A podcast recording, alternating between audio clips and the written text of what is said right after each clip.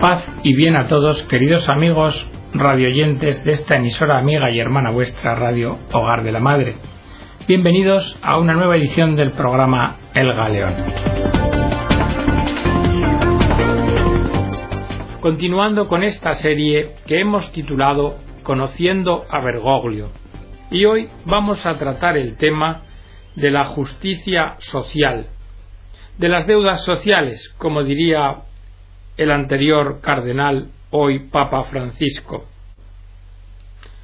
Una visión de conjunto sobre la doctrina de la Iglesia acerca de la deuda social es lo que vamos a tratar de desentrañar en los próximos minutos.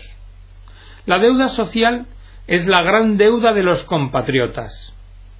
Nos interpela y saldarla no admite postergación. De ahí la necesidad de cultivar la conciencia de la deuda que tenemos con la sociedad en la que estamos insertos.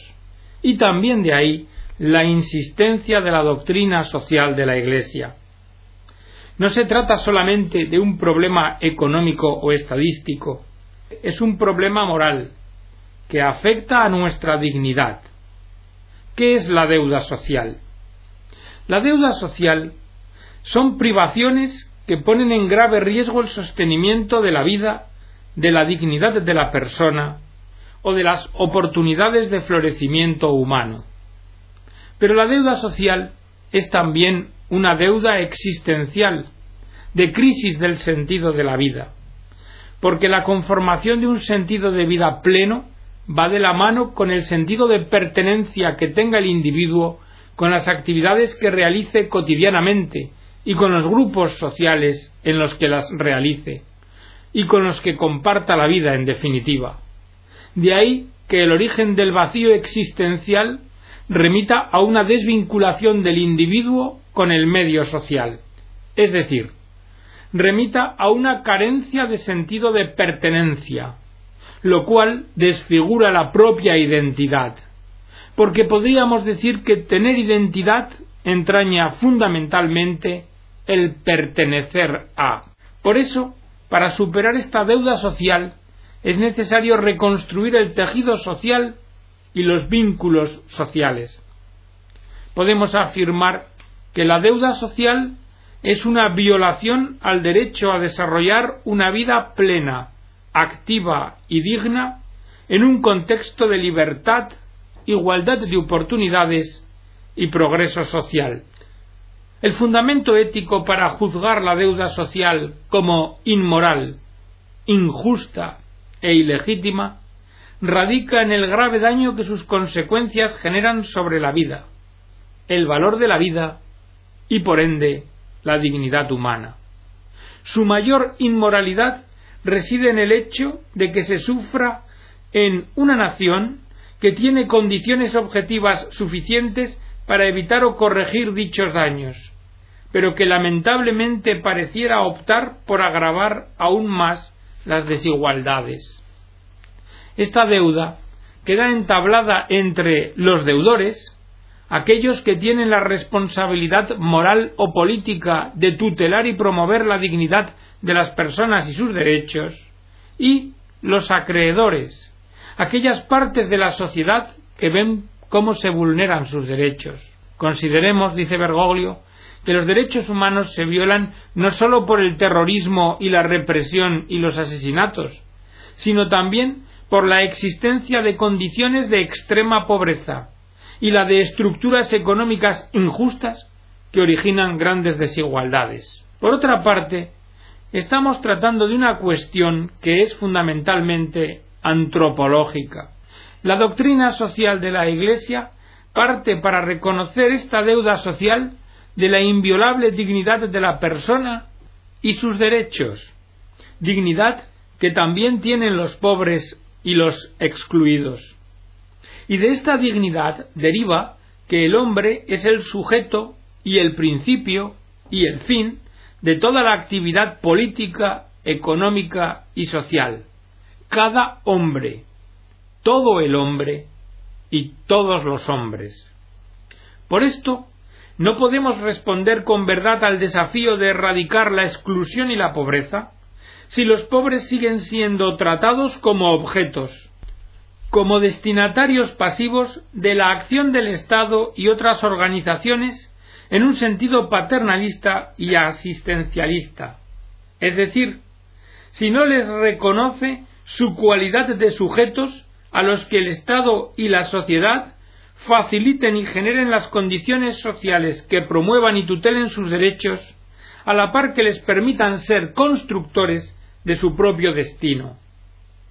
Ya en la encíclica Centesimus Annus, Juan Pablo II advirtió sobre la necesidad de abandonar una mentalidad que considera a los pobres, tanto a las personas como a los pueblos, como un fardo o como molestos e inoportunos, por hallarse ávidos de consumir lo que otros han producido. Los pobres, dice Juan Pablo, exigen el derecho de participar y gozar de los bienes materiales y de hacer fructificar su capacidad de trabajo, creando así un mundo más justo y más próspero para todos.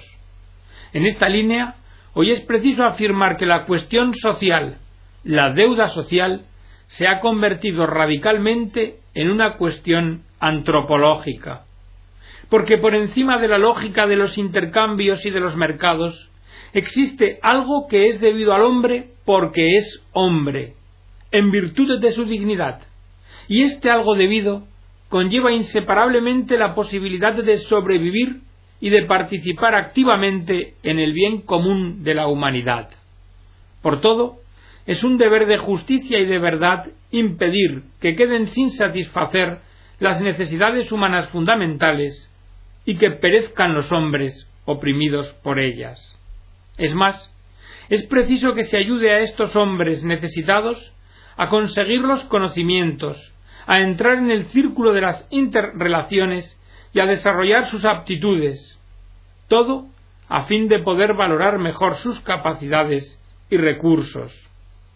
Pero ahora debemos dar otro paso más y preguntarnos cuáles son las causas del crecimiento de la pobreza y de la exclusión con la exclusión social queda afectada en su misma raíz la pertenencia a la sociedad en la que se vive, pues ya no se está abajo, en la periferia o sin poder, sino que se está afuera. Los excluidos, con quienes tenemos la deuda, no son solamente explotados, sino que son sobrantes o desechables. La cultura actual tiende a proponer estilos de ser y de vivir que son contrarios a la naturaleza y dignidad del ser humano. El impacto dominante de los ídolos del poder, de la riqueza y del placer efímero se han transformado por encima del valor de la persona en una norma máxima de funcionamiento y en el criterio decisivo en la organización social. La crisis económico-social y el consiguiente aumento de la pobreza tiene sus causas en políticas inspiradas en formas de neoliberalismo que consideran las ganancias y las leyes de mercado como parámetros absolutos en perjuicio o detrimento de la dignidad de las personas y de los pueblos. En este contexto, reiteramos la convicción de que la pérdida del sentido de la justicia y la falta de respeto hacia los demás se están agudizando y nos están llevando a una situación más profunda de inequidad. La consecuencia de todo esto es la concentración de las riquezas físicas, monetarias y de información en manos de unos pocos, lo cual inexorablemente lleva al aumento de la desigualdad y la exclusión. Y esta situación podemos decir que no es casual, sino que, aunque haya otras causas adicionales de miseria, básicamente es el producto de situaciones y estructuras económicas, sociales y políticas establecidas. Esta pobreza, como nos decía Juan Pablo II, en nuestros países encuentra en muchos casos su origen y causa en mecanismos que por encontrarse impregnados no de sentido humano, sino de materialismo, producen a nivel internacional ricos más ricos, a costa de pobres cada vez más pobres. Y si nos preguntamos ¿Cómo podemos revertir la situación? Hemos de contestar que esta realidad exige conversión personal y también cambios profundos de las estructuras para que respondan a las legítimas aspiraciones del pueblo hacia una verdadera justicia social. El Concilio Vaticano II nos decía que las excesivas desigualdades económicas y sociales que se dan entre miembros de nuestra sociedad son contrarias a la justicia social, a la equidad a la dignidad de la persona humana y a la paz social e internacional. Pero también hemos de preguntarnos ¿qué es justicia social para la Iglesia? La justicia social constituye un verdadero y propio desarrollo de la justicia general. Concierne a los aspectos sociales, políticos, económicos y sobre todo a la dimensión estructural de los problemas y las soluciones correspondientes, porque podemos afirmar que la justicia es el objeto y la medida intrínseca de toda política. Negativamente, la justicia social prohíbe que una clase excluya a la otra en la participación de los beneficios. Positivamente, la justicia social exige que las riquezas, que van aumentando constantemente merced al desarrollo económico y social, se distribuyan entre las personas y clases de hombres de modo que se deje a salvo la común utilidad de todos. Diríamos que la justicia social apunta al bien común, el cual, en la actualidad, consiste principalmente en la defensa de los derechos humanos, los cuales constituyen una norma objetiva que debe ser fundamento del derecho positivo y que deben ser reconocidos, respetados y promovidos por la autoridad por cuantos son anteriores al Estado e innatos a la persona humana. La pobreza nos exige tomar conciencia de su dimensión social y económica, porque la pobreza, además, tiene nombres y apellidos. La pobreza responde a espíritus y rostros concretos. Acostumbrarnos a vivir con excluidos y sin equidad social supone una grave falta moral que deteriora la dignidad del hombre y que a la par compromete la armonía y la paz social. Prosigue Bergoglio afirmando que existe una relación inversa entre desarrollo humano y deuda social. No se trata de una noción de desarrollo limitada a los aspectos económicos, sino de una noción de desarrollo integral que implica la expansión de todas las capacidades de la persona. A menos desarrollo, más deuda social. Por tanto, desarrollo y equidad deben encararse conjunta y no separadamente. Cuando la inequidad se convierte en lugar común o en atmósfera de la vida política cotidiana, entonces se pasa a lo que es una mera lucha por la supervivencia. La doctrina social de la Iglesia sostiene que se pueden vivir relaciones auténticamente humanas, de amistad y de sociabilidad, de solidaridad y de reciprocidad, también e incluso dentro de la actividad económica. El Papa Pablo VI se refirió al uso del capital, e invitó a valorar seriamente el daño que la transferencia de capitales al extranjero por puro provecho personal y egoísta puede ocasionar a la nación. Y también hay que tener en cuenta que no es lícito deslocalizar empresas únicamente para aprovechar particulares condiciones favorables, o peor aún, para explotar sin aportar a la sociedad local una verdadera contribución para el nacimiento de un sólido sistema productivo y social, factor imprescindible para un desarrollo estable. Podríamos decir que el capital también tiene patria. En este sentido, la necesidad de un Estado activo, transparente, eficaz y eficiente, que promueva políticas públicas es una nueva forma de opción por nuestros hermanos más pobres y excluidos. Concluye Bergoglio diciendo la deuda social exige la realización de la justicia social. Juntas nos interpelan a todos los actores sociales, en particular al Estado, a la dirigencia política, al capital financiero, a los empresarios agropecuarios industriales, a las iglesias y a las demás organizaciones sociales.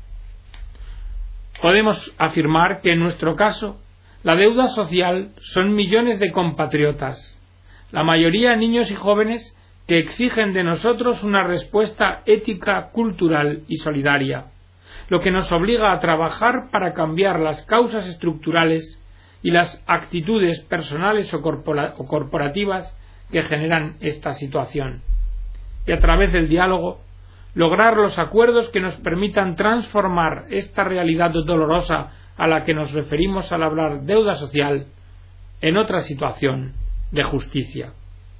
La Iglesia al reconocer y hablar de deuda social, pone de manifiesto una vez más su amor y opción preferencial por los pobres y marginados, con los que Jesucristo se identificó especialmente.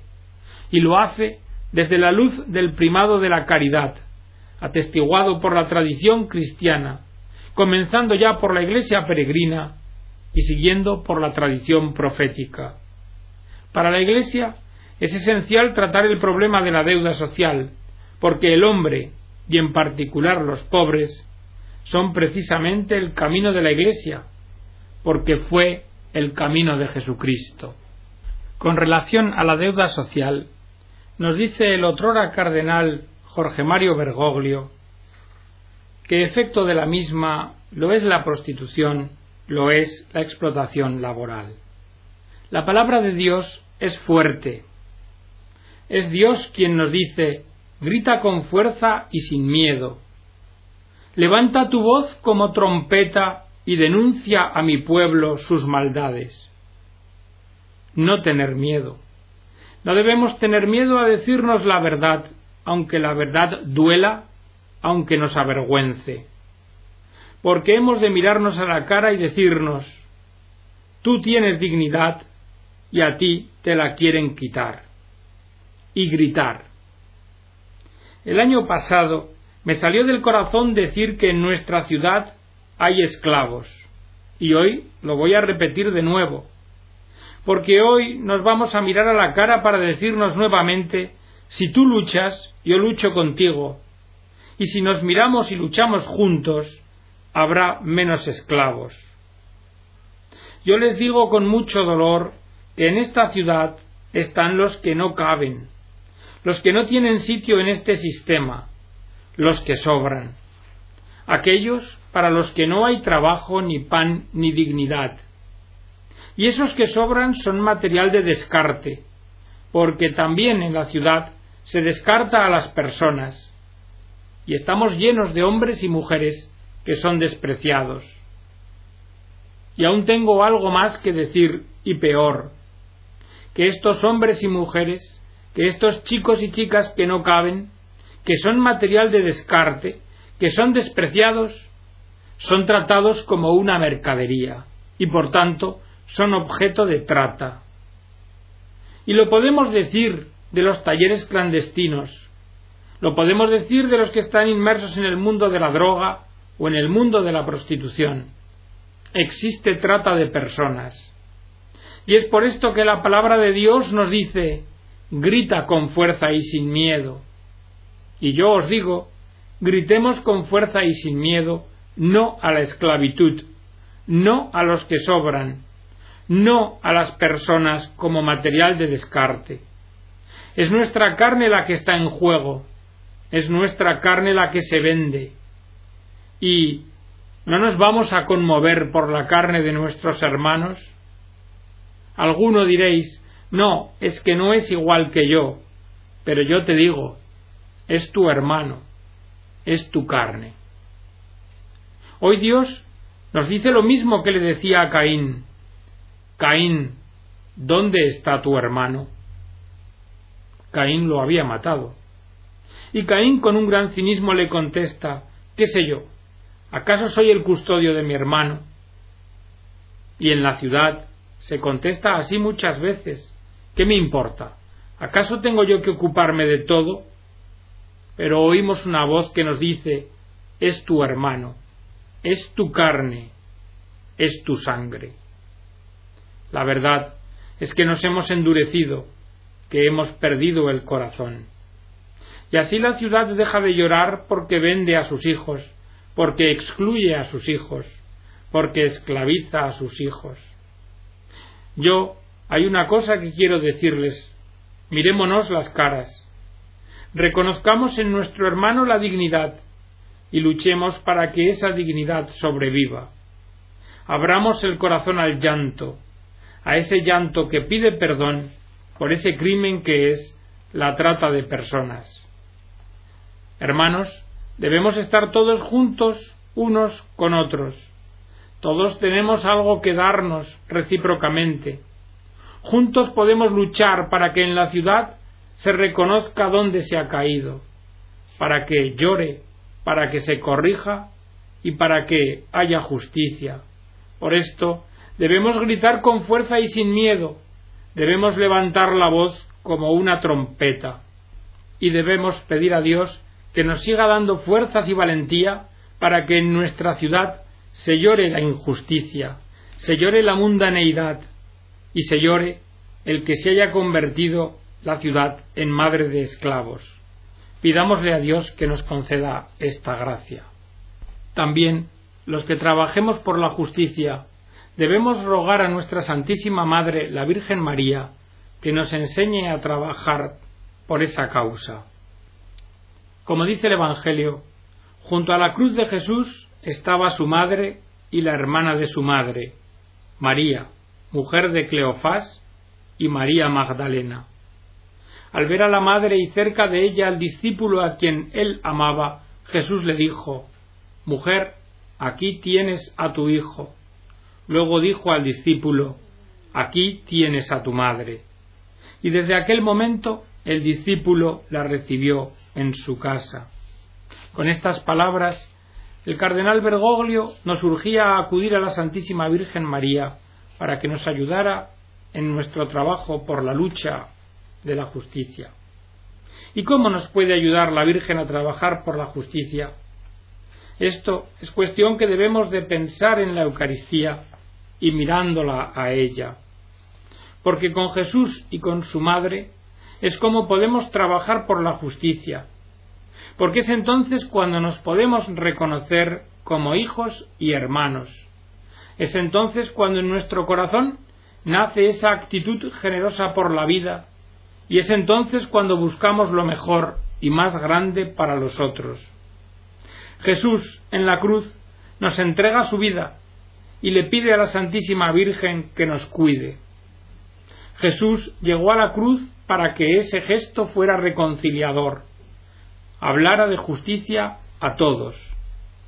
Él nos hizo justos, Él nos justificó con su vida, con su muerte y con su resurrección. Y si hoy podemos tener la frente alta, la frente de ser bautizados, la frente de decir somos hijos de Dios, es porque Él nos justificó. Él nos hizo justos. Él no se miró a sí mismo, sino que nos miró a nosotros. Y nosotros debemos hacer lo mismo, debemos mirar a los demás y debemos ayudarnos y ayudarles creciendo por la justicia. A la Virgen debemos de pedirle fuerza para trabajar por la justicia, pedirle serenidad para afrontar las dificultades y pedirle fraternidad para poder compartir el camino. Pidámosle también a ella, que es Madre de Dios y Madre nuestra, que no nos falte el silencio de la oración, porque no vamos a poder ser justos si no lo rezamos. No vamos a poder ser justos si no lo pedimos. María, te rogamos que nos concedas esta gracia. Y hasta aquí, queridos amigos, la edición del programa de hoy, esperando que haya sido de vuestro interés y que haya servido para concienciarnos de la necesidad de establecer estructuras justas en nuestro país. Que Dios os bendiga a todos.